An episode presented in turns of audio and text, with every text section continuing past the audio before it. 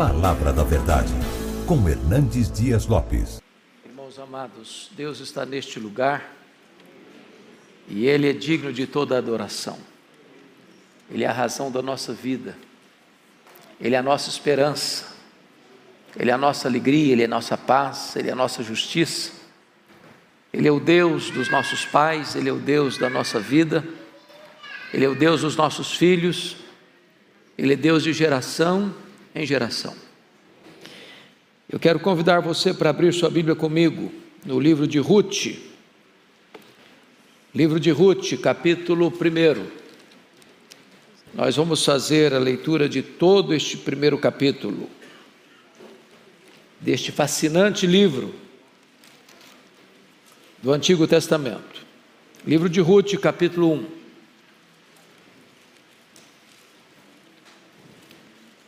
Eu peço que você, após a leitura, é, não feche sua Bíblia. O livro de Ruth fica logo depois de Juízes, aqui na minha Bíblia, na página 249. Eu não sei se isso ajuda aí na localização. Ok? Ruth, capítulo 1. Nos dias em que julgavam juízes, houve fome na terra. E um homem de Belém de Judá saiu habitar na terra de Moabe com sua mulher, seus dois filhos. Este homem se chamava Elimeleque e sua mulher Noemi. Os filhos se chamavam Malom e Quilion, efrateus de Belém de Judá. Vieram à terra de Moabe e ficaram ali. Morreu Elimeleque, marido de Noemi, e ficou ela com seus dois filhos, os quais casaram com mulheres moabitas. Era o nome de uma órfã e o nome da outra Ruth. E ficaram ali quase dez anos. Morreram também ambos, Malom e Quilion, ficando assim a mulher desamparada de seus dois filhos e de seu marido. Então se dispôs ela com as suas noras e voltou da terra de Moabe, porquanto nesta ouviu que o Senhor se lembrara do seu povo, dando-lhe pão. Saiu, pois, ela com suas duas noras do lugar onde estivera, e indo elas caminhando de volta para a terra de Judá, disse-lhes Noemi: Ide, voltai cada uma à casa de sua mãe, e o Senhor use convosco de benevolência, como vós usastes com os que morreram e comigo. O Senhor vos dê que sejais felizes, cada uma em casa de seu marido e beijou-as. Elas, porém, choraram em alta voz e lhe disseram: Não, iremos contigo ao teu povo. Porém, Noemi disse: Voltai, minhas filhas, por que iris comigo? Tenho eu ainda no ventre filhos para que vos sejam por maridos? Tornai, filhas minhas, e de vos embora, porque eu sou velha demais para ter marido. Ainda quando eu dissesse, tenho esperança, ou ainda que esta noite tivesse marido e houvesse filhos, esperá-los-ieis até que viesse a ser grandes? Abster-vos-ieis de tomar desmarido? Não, filhas minhas, porque por vossa causa a mim me amarga o ter o Senhor descarregado contra mim a sua mão. Então, de novo choraram em voz alta. Órfã, com um beijo, se despediu de sua sogra, porém Ruth se apegou a ela. Disse Noemi: Eis que a tua cunhada voltou ao seu povo e aos seus deuses. Também tu volta após a tua cunhada. Disse, porém, Ruth: Não me instes para que te deixe e me obrigue a não seguir-te, porque aonde quer que fores, irei eu e onde quer que pousares, ali pousarei eu. O teu povo é o meu povo, o teu Deus é o meu Deus. Onde quer que morreres, morrerei eu, e aí serei sepultada. Faça-me o Senhor o que bem lhe aprouver, se outra coisa que não seja a morte me separar, me separar de ti. Vendo, pois, Noemi, que de todo estava resolvido a ir com ela, deixou de insistir com ela. Então ambas se foram até que chegaram a Belém. Sucedeu que, ao chegarem ali, toda a cidade se comoveu por causa delas, E as mulheres diziam: Não é esta Noemi? Porém ela lhes dizia: Não me chameis Noemi, chamai-me Mara, porque grande amargura me tem dado o Todo-Poderoso. Ditosa eu parti, porém o Senhor me fez voltar pobre. Porque, pois, me chamareis Noemi, visto que o Senhor se manifestou contra mim e o Todo-Poderoso me tem afligido? Assim voltou Noemi da terra de Moabe, com Ruth, sua nora, a Moabita, e chegaram a Belém, no princípio da cega da cevada. Irmãos, eu gostaria de pensar com vocês nesta noite sobre o tema a vitória sobre os traumas da vida. A vitória sobre os traumas da vida. Eu creio que de todas as histórias bíblicas, esta é uma das mais dramáticas. Noemi recebe esse nome e esse nome significa ditosa, feliz, bem-aventurada. Mas a história de Noemi é marcada por grandes desalentos, grandes infortúnios, grandes perdas, grandes traumas. Parece que o nome dela não combina com a história dela. Noemi viveu no período mais turbulento da história de Israel, no período mais instável, política, econômica, moral e espiritualmente. Um longo período chamado período dos juízes. Ela viveu dentro desse período, de muita instabilidade, onde inimigos invadiam Israel, saqueavam suas propriedades, tomavam suas colheitas, oprimiam o povo e então o povo chorava e lamentava e clamava, e Deus mandava um libertador, e Deus trazia alívio para o povo, mas o povo se esquecia de Deus de novo, e outros inimigos eram levantados para oprimir o povo, e nesse ciclo o povo ficou durante 330 anos. Pois bem, foi nesse tempo de insegurança para as famílias, nesse tempo de apostasia religiosa que Noemi viveu. Então, a Bíblia aberta comigo no texto, eu gostaria de tecer algumas considerações dentro desse tema, como você pode ter vitória sobre os traumas da vida. Primeira coisa que eu quero destacar é que nós precisamos enfrentar os dramas da vida. Eles existem. Nós não estamos blindados. Nós estamos sujeitos. Os dramas chegam. Nem pedem licença às vezes invadem a nossa vida sem aviso prévio. E eu gostaria de elencar aqui quais foram os dramas que Noemi viveu. Primeiro drama, ela viveu o drama da pobreza. Olha comigo o verso primeiro. Nos dias em que julgavam os juízes, houve fome na terra. Veja bem que esta fome ela alcança gente de todas as classes sociais. O contexto do livro mostra que Noemi era uma pessoa de posses, que ela era de uma família que tinha posses. Mas a fome chegou. A Bíblia não descreve se foi uma seca, se foi uma invasão de um inimigo. A Bíblia não descreve o motivo, a causa desta fome. Mas o certo é que as pessoas estão sem pão. Mas é muito curioso que Belém, onde ela morava, vocês todos sabem que a palavra Belém, no hebraico, Bethlehem, literalmente significa a casa do pão.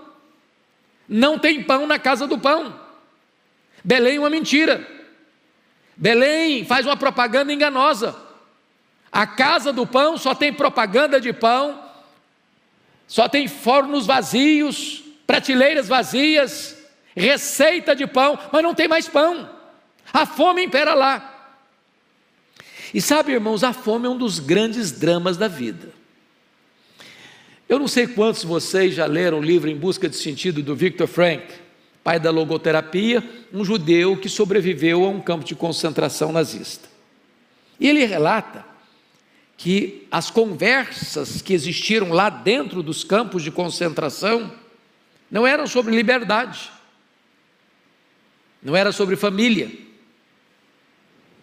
não era sobre os sonhos de saída daquele local. A conversa que mais existiu nos campos de concentração foi comida. Porque quando a pessoa está com fome, nenhum assunto é mais urgente do que este. Belém está com fome. E para fugir da fome, essa família sai de Belém. As pessoas estavam procurando pão. E precisaram então e entenderam que tinha que fugir, tinha que sair.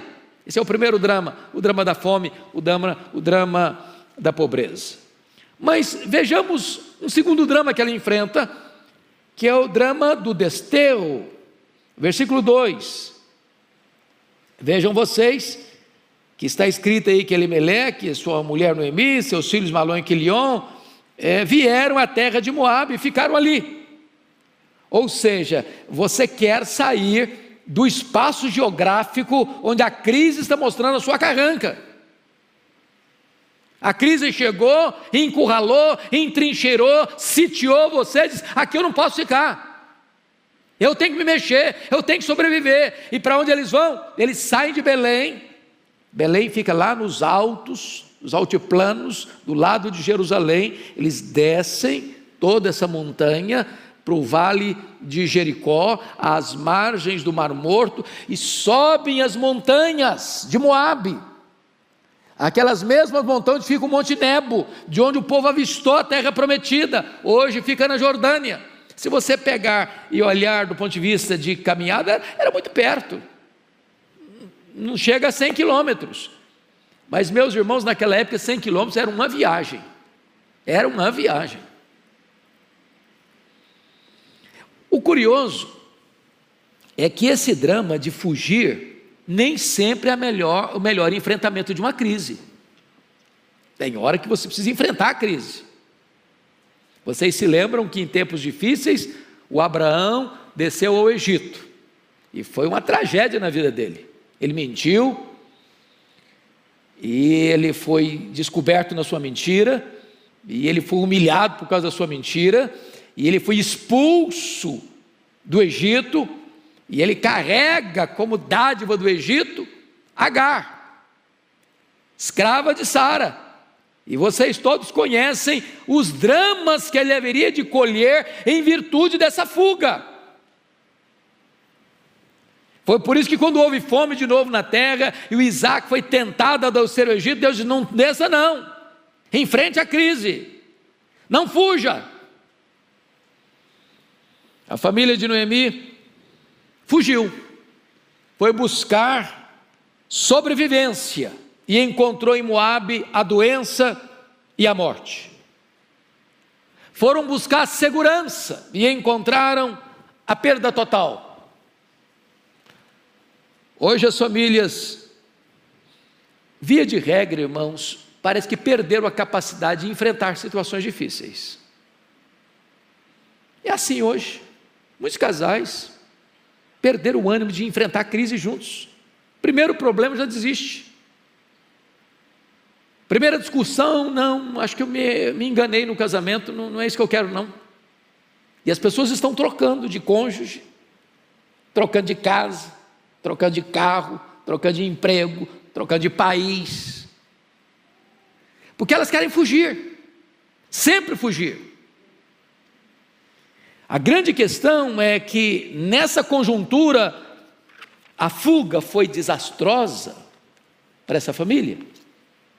Terceiro drama, a mulher que foi atingida agora pela, pelo drama das perdas. Vejam vocês que ela vai com seu marido, ela vai com seus dois filhos, e a primeira coisa que acontece é que o marido adoece e morre, ela fica viúva. Ela tem dois filhos, os filhos se casam como habitas, e ela fica lá quase dez anos. E agora os filhos morrem.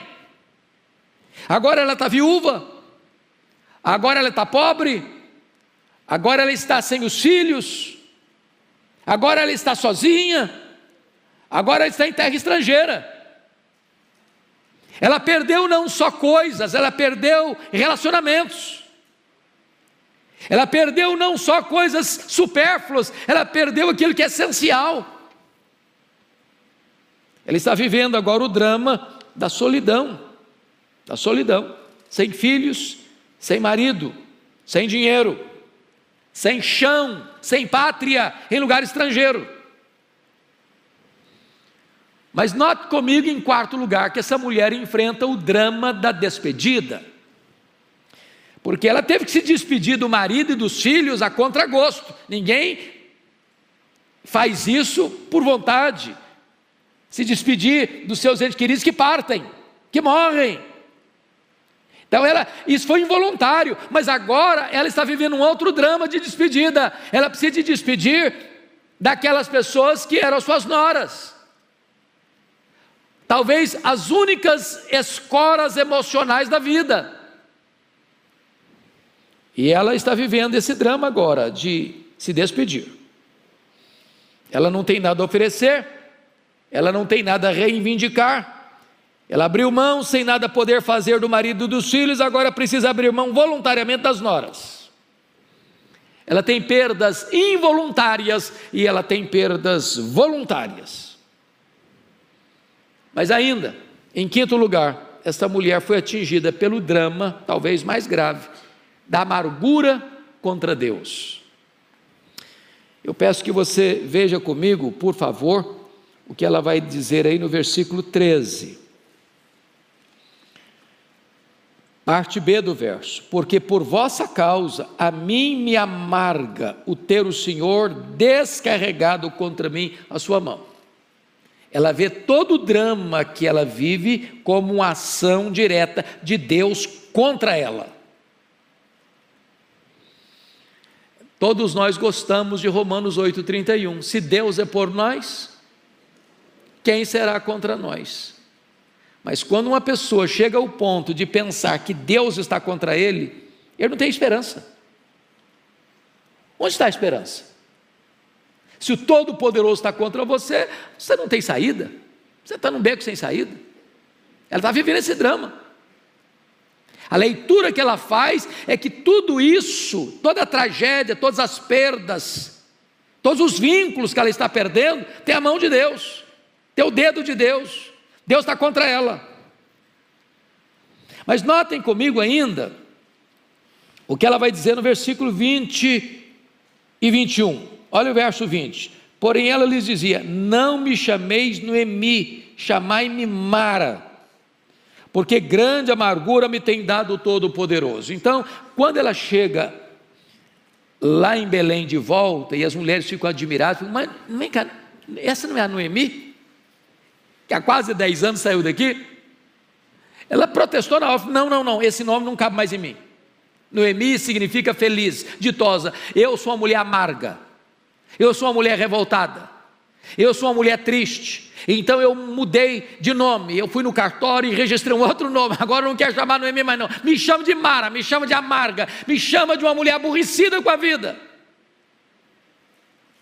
Mas note você que essa troca de nome que ela quer é que ela está dizendo, porque grande amargura me tem dado Todo-Poderoso. Ela diz que essa amargura, ela não é porque o marido morreu, não é porque os filhos morreram, é Deus quem tem dado. Ela está, está dizendo o seguinte: foi Deus quem matou meu marido, foi Deus quem matou meus filhos, é Deus que é a causa de toda a minha dor, de todo o meu sofrimento. Ela está atribuindo a Deus todas as desventuras da vida. Mas veja o versículo 21. Ditosa eu parti Bom, primeiramente, não foi tão ditosa assim, convenhamos. Ela não foi para Moabe porque divisava horizontes de prosperidade, de riqueza. Não, não, ela está saindo da sua terra porque tem fome na sua terra, tem aperto na sua terra. Ela diz: Ditosa eu parti, porém o Senhor me fez voltar pobre. Vejam vocês que em todo o discurso dela, ela está atribuindo a Deus toda a causa do seu sofrimento. O Senhor me fez voltar pobre. Porque, pois, me chamareis Noemi, visto que o Senhor se manifestou contra mim e o Todo-Poderoso me tem afligido. Bom, esta mulher está amarga, e amarga com Deus. Então, irmãos amados, é, essa é uma situação muito difícil na vida, quando a pessoa olha para circunstâncias carrancudas e diz que Deus é o culpado, Deus é o culpado, Deus é o culpado, Deus é o culpado, Deus é o culpado. Esse é o drama dessa mulher.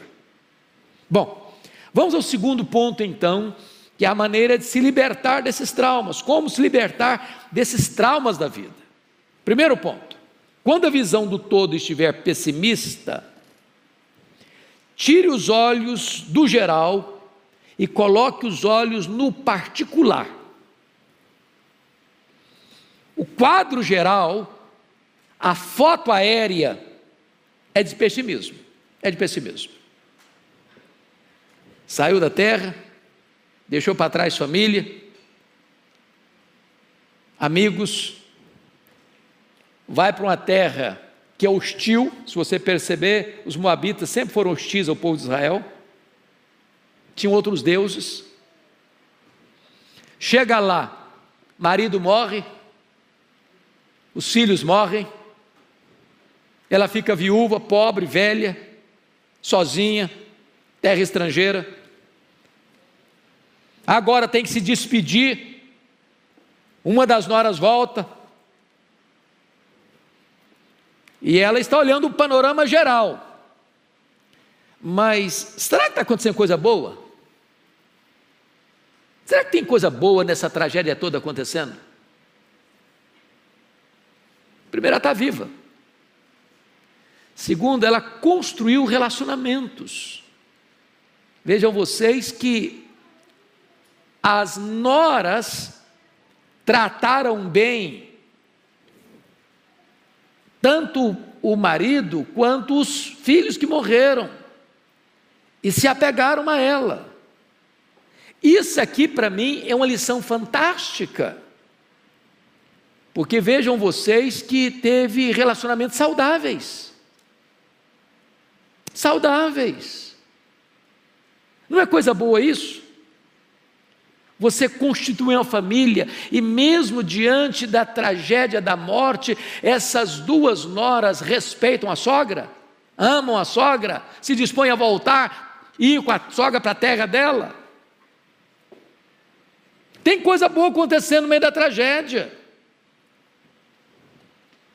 O apego de Ruth à sua, à sua sogra, pobre, velha, estrangeira, que não tem nada para oferecer, dentro da cultura, irmãos, dentro da cultura que uma mulher não podia ficar viúva sem descendência. Havia a lei do levirato, todo o contexto aqui é a lei do levirato. Mas não, por que, que vocês me acompanhariam? Eu estou velha demais para me casar, e ainda que eu casasse hoje é, e tivesse filhos hoje, vocês não esperariam até crescer. Por que, que está falando? Que discurso é esse? Esse discurso é a lei do levirato. Por exemplo, quando ah, um rapaz casava, e se esse rapaz casou, o filho mais velho, por exemplo, casou e morreu sem ter filhos, o irmão dele o seguinte, tinha que casar com a viúva, para suscitar uma descendência ao irmão que morreu. Esse é o discurso dela. Vocês jamais esperariam. Eu estou velha demais para casar. E se ainda que eu casasse hoje e tivesse um filho hoje, até crescer para casar com você, é tempo demais. Não, eu, eu, não, eu, eu não tenho futuro, está dizendo para as noras. Eu não tenho futuro. Investir em mim é investir numa causa que não vale a pena. Mas apesar disso, Ruth valoriza, Ruth demonstra amor, demonstra carinho, demonstra cuidado com a sua sogra. Tem coisa boa acontecendo, não é tudo que está ruim, não, não é tudo que está cinzento, não. Na sua casa tem problema, tem problema, mas tem amor também, tem amizade também, tem respeito também, tem coisa boa acontecendo também. Segundo ponto, quando o seu coração estiver apertado de dor, olhe para a prodigalidade do amor das pessoas que estão ao seu lado. Irmãos amados, vamos ler em voz bem alta, bem alta, clara, nítida, eloquente, os versos 16 e 17. Olha aí o que está escrito. Você pode ler comigo então? Vamos juntos? Disse, porém, Ruth Não me instes para que te deixe, e me obrigue a não seguir-te, porque aonde quer que fores, irei eu, e onde quer que pousares, ali pousarei eu. O teu povo é o meu povo, o teu Deus é o meu Deus. Onde quer que morreres, morrerei eu, e aí serei sepultada. Faça-me o Senhor o que bem lhe aprouver, se outra coisa que não seja morte, me separar de ti. Irmãos amados, eu acho isso aqui impressionante, porque estas palavras são muito citadas em cerimônias de casamento. Só que aqui não é uma menina, uma moça, uma noiva, dizendo para o seu noivo, seu amado, no altar: onde quer que tu fores, irei eu, onde quer que pousares, ali pousarei eu. O teu povo é o meu povo, o teu Deus é o meu Deus. Faça-me, Deus, o que aprouver, se não outra coisa que não a morte, me separar de ti.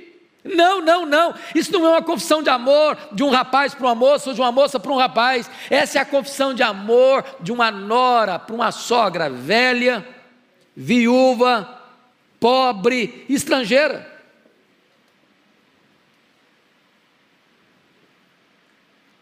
Pare de olhar só o lado negativo da vida.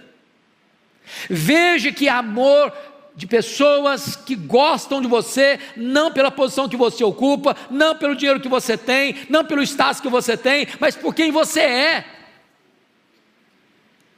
Aliás, me permita a, a deixa, porque esse texto para mim vem corrigir um fato que precisa ser resgatado na cultura brasileira. Porque na cultura brasileira faz parte do anedotário das piadas mexer com sogra. E com piadas sempre de mau gosto. E vocês sabem que às vezes, por trás de toda brincadeira, se sedimenta uma ideia.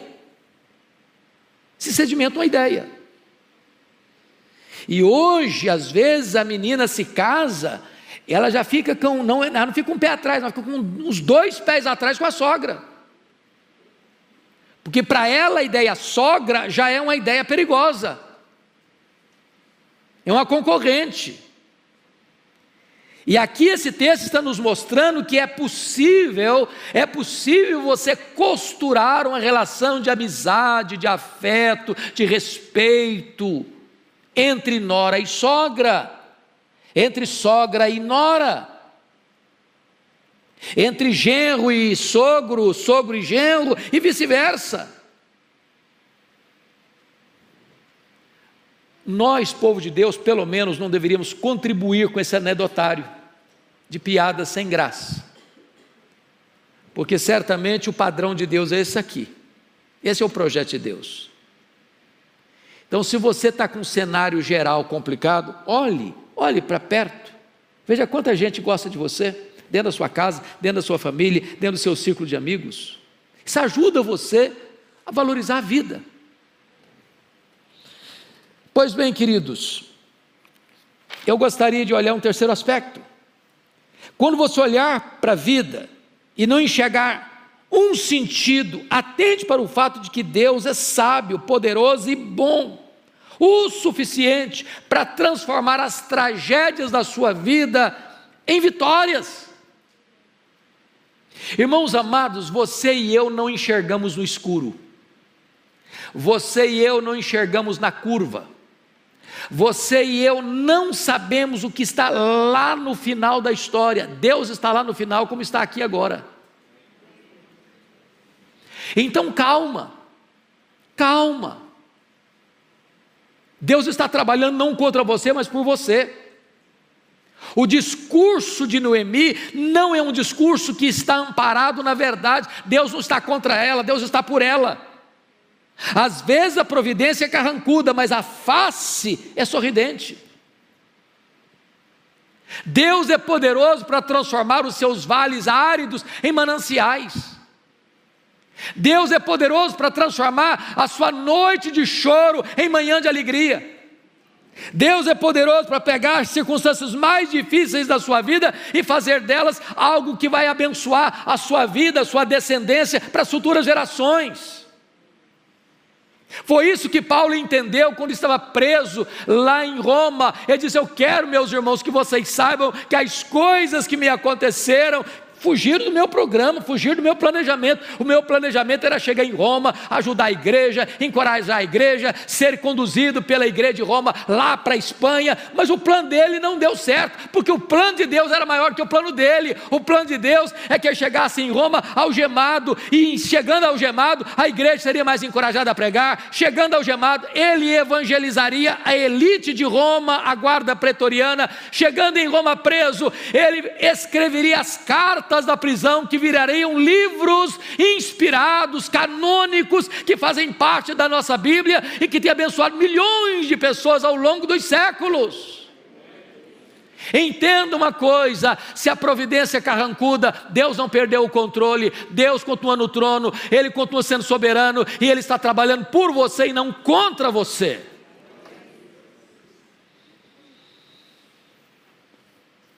Eu fico olhando a história e vendo por que Deus permitiu que John Bunyan ficasse preso 14 anos. É porque, de outra sorte, possivelmente eu não escreveria O Peregrino. Porque Deus permitiu que Paulo fosse preso. Porque, de outra sorte, nós não teríamos as cartas da prisão.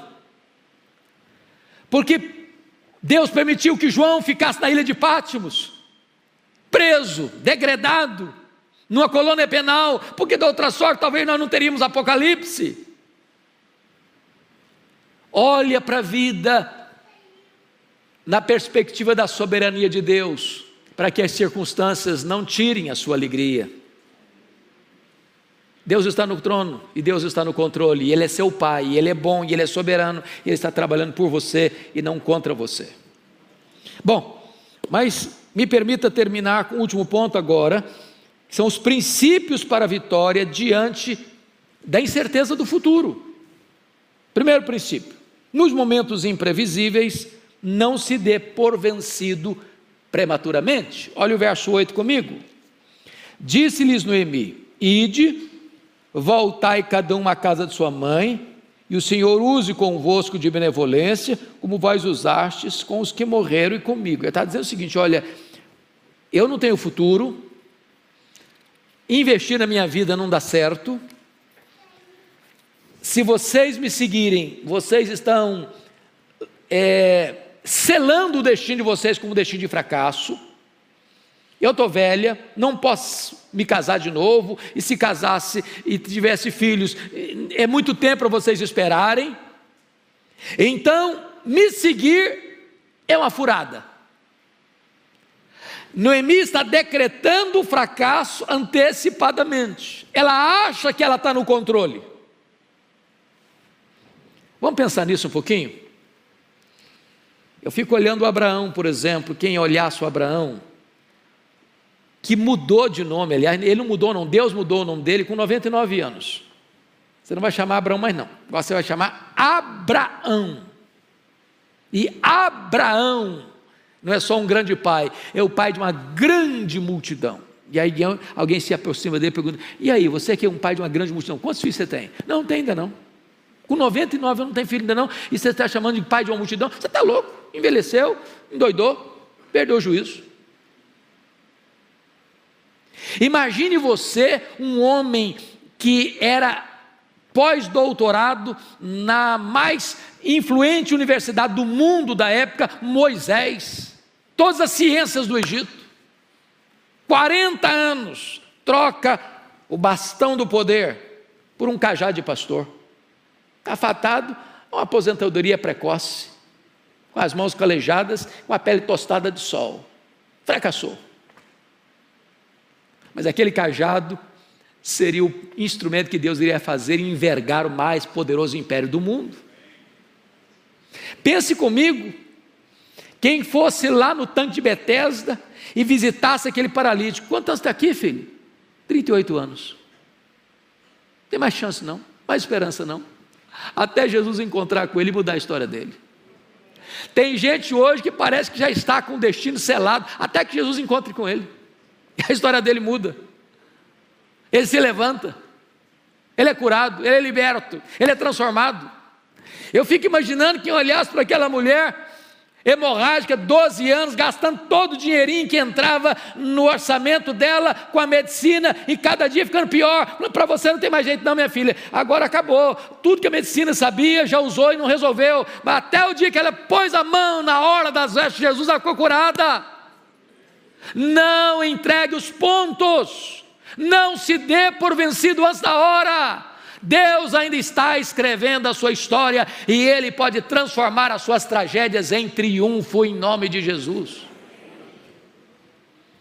Segunda coisa, na tribulação, meu irmão, não perca a esperança. Olha comigo o versículo 12: Tornai, filhas minhas, ide-vos embora, porque sou velha demais para ter marido Ainda quando eu dissesse tenho esperança, ou ainda que esta noite tivesse marido e houvesse filhos, esperá-los até que viessem a ser grandes. Irmãos, às vezes a gente que é muito pequeno, com a visão muito curta, acha que só a gente sabe o que vai acontecer, e a gente acha que nós temos o segredo da vida. Eu só enxergo isso. Mas Deus tinha outro plano. Deus tinha outra proposta, Deus tinha outra receita, Deus tinha uma outra alternativa. Eu quero dizer para você que Deus é muito mais criativo que você. Deus é mais sábio que você. Tem hora que você pensa que só tem saída aqui. Não, se não for por aqui, não tem jeito. E Deus está, meu filho, eu estou enxergando outra porta. Eu abro porta, eu fecho porta. A porta que eu abro, ninguém fecha. Calma, calma. Tem esperança. Você não está vendo saída, não? Não está vendo saída para a sua vida, para o seu casamento, para os seus filhos, para a sua empresa, para, para a sua vida pessoal. Meu irmão, Deus é poderoso para abrir uma nova fronteira na sua história.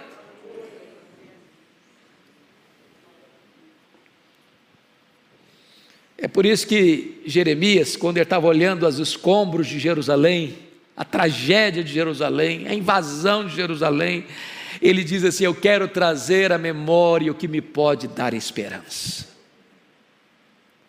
Quero trazer à memória o que pode me dar esperança. Traga os pontos, não?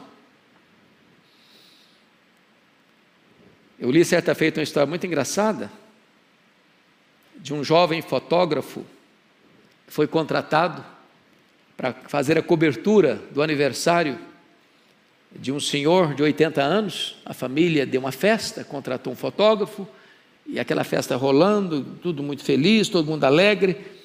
E aí o fotógrafo, querendo ser agradável com o velhinho, disse: Olha, parabéns, viu?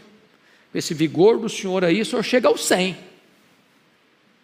O velhinho olhou para eles: Filho, eu acho que você chega também aos 100. E quando você chegar aos 100, nós vamos celebrar juntos. Não põe limite na misericórdia de Deus, não, varão. Ânimo! Seja um Caleb da vida, com 85 anos, quer conquistar uma montanha. Joga a toalha, não. Esse negócio de aposentadoria no reino de Deus tem não. Enquanto você tiver um fiapo de vida, enquanto tiver fôlego nos seus pulmões, você tem que ter sonhos para realizar grandes coisas para Deus. Há um estudo nos Estados Unidos que diz que as pessoas que se aposentam e vestem um pijama e se acomodam assistindo televisão morrem dentro de cinco anos. O ser humano tem que ter projeto, tem que ter alvo, tem que ter desafio.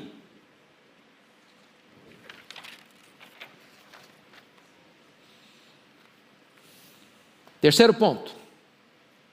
Não creia, meu irmão, que toda tribulação é maldição de Deus. Versículo 13. Ela diz isso, porque por vossa causa a mim me amarga o ter o Senhor descarregado contra mim a sua mão. Para um pouquinho. O que, que é isso? Não é porque você está passando luta, porque Deus está descarregando a mão de você, não. O que, que diz Tiago? Meus irmãos, tende por motivo de toda alegria o passardes por várias provações. Está passando luta, irmão? A pergunta não é Deus está contra mim, Deus está me castigando, Deus está pesando a mão na minha vida, Deus está pesando a mão na minha família, e fica amargo, e reclama de Deus, e murmura contra Deus. Para, por que, que Deus está permitindo você passar por isso? Como você pode glorificar a Deus nesse sofrimento? Como é que você pode se alegrar no meio desse sofrimento? A sofrimento vai passar, é passageiro, é variado, sim, mas é pedagógico. Deus está trabalhando em você, para depois Deus trabalhar através de você. Quarto lugar, quando enfrentar circunstâncias difíceis, creia que Deus está no controle. Irmãos, olha comigo o verso 21, essa declaração de Noemi não é verdadeira. De Tos eu parti, porém o Senhor me fez voltar pobre. Por que, pois, me chamareis, Noemi, visto que o Senhor me, se manifestou contra mim e o Todo-Poderoso me tem afligido? Não é verdade isso aqui, não. Isso aqui é fruto de um coração amargurado, de uma mente que está pessimista demais. A relação automática aqui entre sofrimento e punição de Deus, irmãos, é uma leitura errada de Noemi.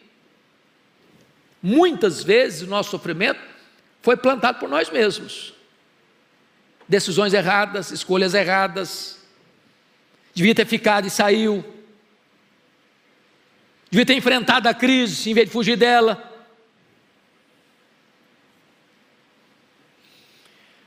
Então, eu quero concluir dizendo o seguinte: Noemi pensou que estava acabado, mas o jogo não tinha terminado ainda. Deus haveria de mudar o placar. Eu fico imaginando na saga esportiva brasileira e é claro que é contra nós, mas vale a pena pensar. 1950. Se eu fosse um uruguaio e tivesse no Maracanã no dia 16 de julho de 1950, eu iria pensar: estamos perdidos. O Brasil celebrava a vitória do, antecipadamente. Tinha 198 mil torcedores no Maracanã. O Brasil só precisava de um empate. E entrou em campo, fez 1 a 0 no primeiro tempo. Mas o jogo não tinha terminado. E o placar foi mudado. E o Uruguai saiu campeão do mundo. Talvez você está aí nos 45 minutos do segundo tempo. E o placar da sua vida é de derrota.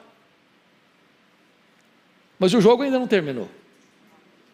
E Deus pode reverter esse placar. Quem está no controle da sua vida é Deus. Deus é poderoso para reverter esse quadro na sua história. Por isso que Noemi chega com Ruth, e Ruth vai conhecer um homem rico, que é da família de Ruth, que é da família de Noemi, o Boaz, fazendeirão, ricaço, gente boa, se engraça logo com Ruth, primeira vista gostou dela, casou com ela, foi o resgatador dela, para dar uma descendência a Noemi dentro da família dela. E quando nasce o menino, Obede, e a mulherada toda diz: Olha, Noemi, essa nora sua é melhor do que sete filhos para você. E esse neto vai ser chamado seu filho. E esse Obed vai ser o pai de Jessé, que foi pai de Davi, que veio a descendência do Messias. E essa Ruth Moabita vai fazer parte da genealogia de Jesus. De repente você pensa que não tem saída, que está tudo escuro, está tudo nublado, que a porta está fechada, e Deus está vendo uma porta enorme que vai trazer glória e honra para a sua vida. Então não jogue a toalha, não desista, não desanime, não. Deus é poderoso para reverter este quadro de tragédia em triunfo na sua vida.